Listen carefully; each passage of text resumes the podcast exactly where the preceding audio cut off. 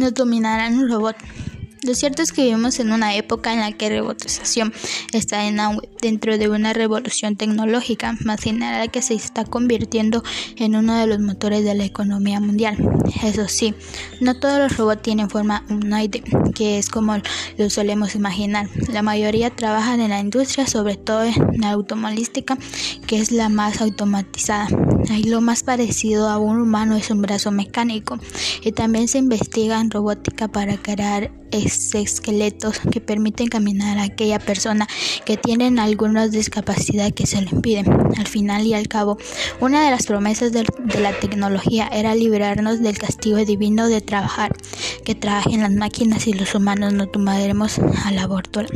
Sin embargo, tal y como está montado en el sistema capitalista, nada más lejos de la realidad. Los robots reducirán gastos para las empresas que lo utilizan, para mandarían a los trabajadores al paro. Por eso algunos sindicatos ya señalan que los robots deberían pagar impuestos. Cuando dicen robot, se refiere más bien a los empresarios que lo utilizan.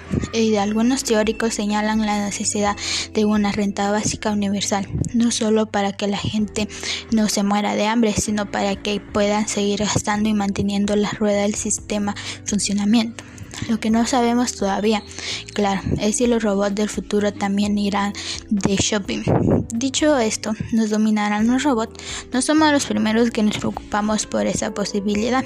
El gran escritor de ciencia ficción y divulgador científico Isaac Asimov creó en 1943 la ley de, de la robótica, que por cierto aparece en una película Yo Robot, inspirada en las obras de Asimov. Dice así, 1. Un robot no hará daño a un ser humano ni permitirá por inacción que sufra daño. 2. Un robot debe obedecer las órdenes dadas por el ser humano, excepto si está, estas órdenes se extraen en el conflicto con la primera ley y tercera ley.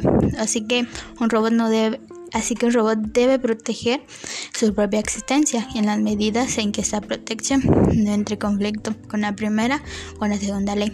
Em, así que, más que todo, un robot sí nos podrá dominar.